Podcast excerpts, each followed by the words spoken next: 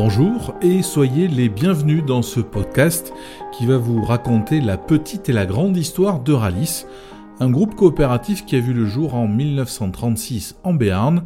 Et pour le réaliser, j'ai repris des archives audio des différentes époques réalisées lors des moments forts de la vie de la coopérative. Nous sommes donc en 1936. Le Front populaire arrive au pouvoir en France. Et cette année-là, la loi des deux semaines de congés payés et de la semaine de travail des 40 heures sont votées. À la radio, Réventura chante Tout va très bien, Madame la Marquise.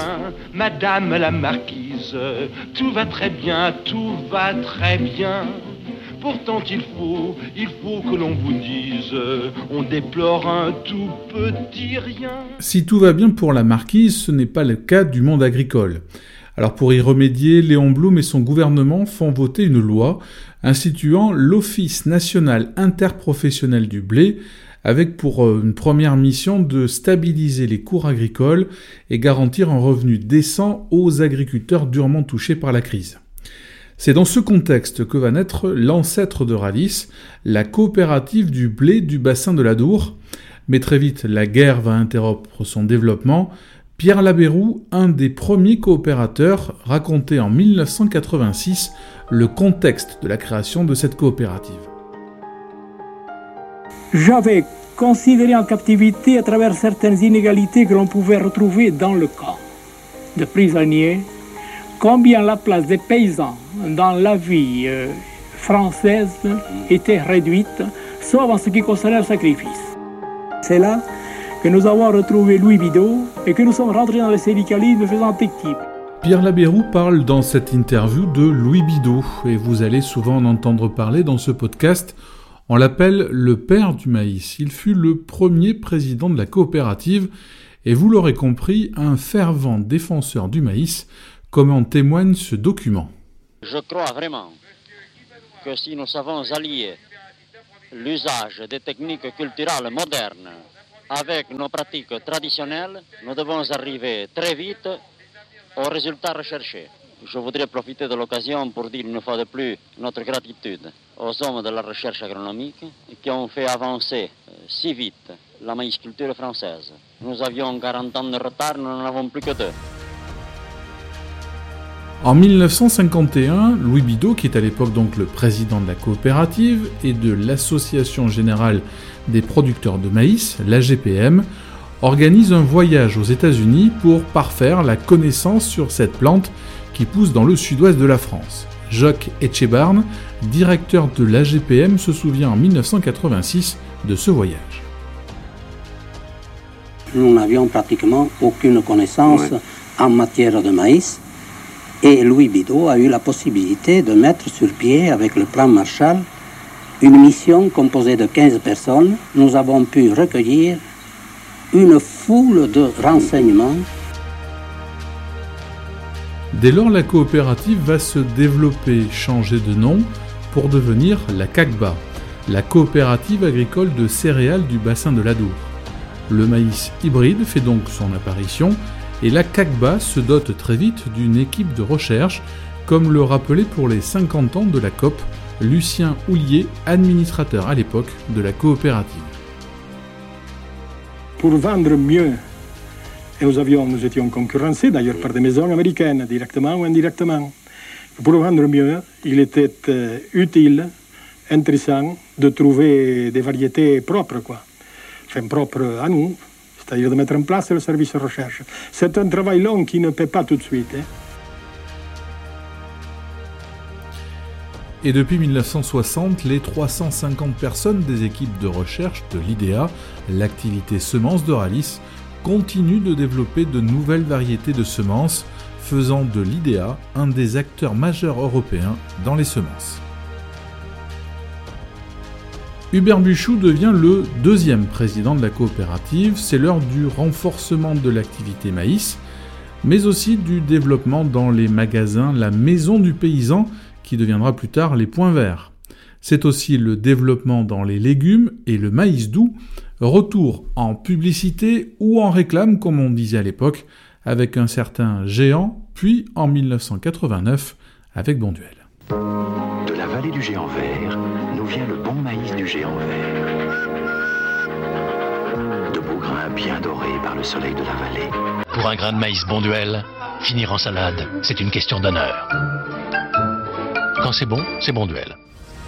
En fervent défenseur du modèle coopératif, Hubert Buchou restera 18 ans président de la coopérative qui deviendra la COP de Pau. Par projet coopératif, il y avait aussi ce projet de promotion de toute une agriculture dans une région. Et une agriculture d'agriculteurs qui sont sur euh, des, exploitations plutôt petites. Hein, et à qui il fallait euh, réussir à donner les moyens euh, techniques et aussi les moyens intellectuels de pouvoir affronter les paris du monde moderne. 1989, Marcel Casalet devient le troisième président de la coopérative. C'est un fervent défenseur du maïs lui aussi, et durant son mandat, la COP de Pau va amorcer une expansion territoriale, à la fois vers la Gironde, mais aussi les Hautes-Pyrénées. Un virage fort également vers les productions animales, avec l'arrivée des volailles et de la production de canards gras, avec le rachat de la marque Montfort en 1995 puis quelques années plus tard de Rougier. À cette époque, Claude Laberdesque était un jeune éleveur. Il sera plus tard vice-président de la coopérative en charge des activités alimentaires. Beaucoup d'exploitations à l'époque, dans les années 80, c'était euh, dans notre petite région, c'était 20-30 hectares de maïs. Et 20-30 hectares de maïs au prix du maïs à l'époque, euh, même aujourd'hui, euh, ça n'amenait pas de revenus sur les exploitations. Par contre, la valorisation par le foie gras, de suite, ça permettait à des gens de vivre correctement sur les mêmes, mêmes surfaces sans être obligés d'agrandir leur exploitation. Et il faut dire que la filière euh, canard, c'est quand même plus de 100 000 tonnes de maïs consommées euh, par an. La stratégie de Rallye, c'était à l'époque, d'abord on rentre dans l'aval, on sécurise la commercialisation de nos produits, et ensuite on développe l'amont. Donc il a fallu créer un groupement de, ce qui se fait dans toutes les coopératives, créer un groupement de producteurs euh, canard. Et c'est là que je suis rentré donc à Euralis. Et d'ailleurs, je me permets de rendre hommage à Raymond Noyan, et qui a été le premier président de Euralis Manuped. C'est un ancien pilier de rugby et qui avait beaucoup de force à construire ce groupement, parce que c'était pas facile au début. Entre-temps, la COP de Pau devient Pau Euralis. Alors au fait, pourquoi Euralis? En fait, c'est la contraction d'Europe Alliance Maïs. À l'aube de l'an 2000, Marcel Casalet laisse sa place de président à Christian Pess et Euralis poursuit son développement dans les activités alimentaires avec notamment le rachat du traiteur breton Jean Stalaven, puis en 2017 des salaisons Tessier, une diversification indispensable pour Claude Laberdesque. Rentrer dans un nouveau marché, le marché de la, une marché de la distribution sur les, euh, ce qu'on appelle les bouchers charcutiers traiteurs. Et ça permettait d'y rentrer avec le foie gras. Voilà. Et ça permettait aussi de sécuriser notre filière foie gras. Si l'une marche moins bien, l'autre peut compenser le résultat du pôle alimentaire. Euralis va se développer à l'international avec son activité canard et semences, avec la création de sites de production en Europe, mais aussi en Amérique du Nord et en Chine, un choix assumé par Christian Pess. Dans notre idée, de toute façon, nos développements à l'international viennent renforcer euh, notre projet local. Je prends euh, comme exemple euh, les semences. nous sommes implantés en Espagne, en Ukraine. C'est complémentaire de nos réseaux de semences ici. Ça permet de développer la marque Euralis au travers du monde. Même chose pour le foie gras.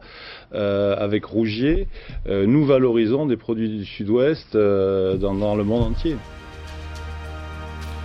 Dans le même temps, Euralis développe l'activité circuit court dans le sud-ouest avec son rayon table des producteurs des magasins Point Vert en 2012. Il étend également son territoire coopératif vers l'Occitanie.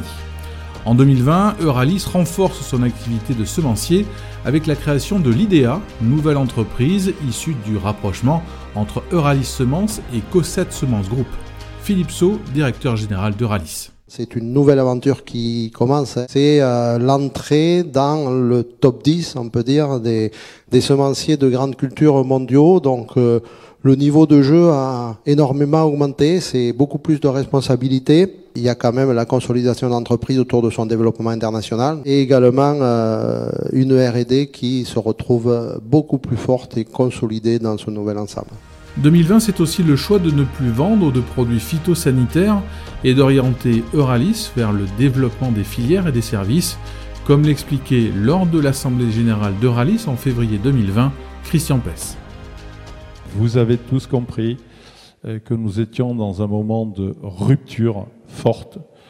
En fait, on clôt une séquence d'à peu près 60 ans. Hein.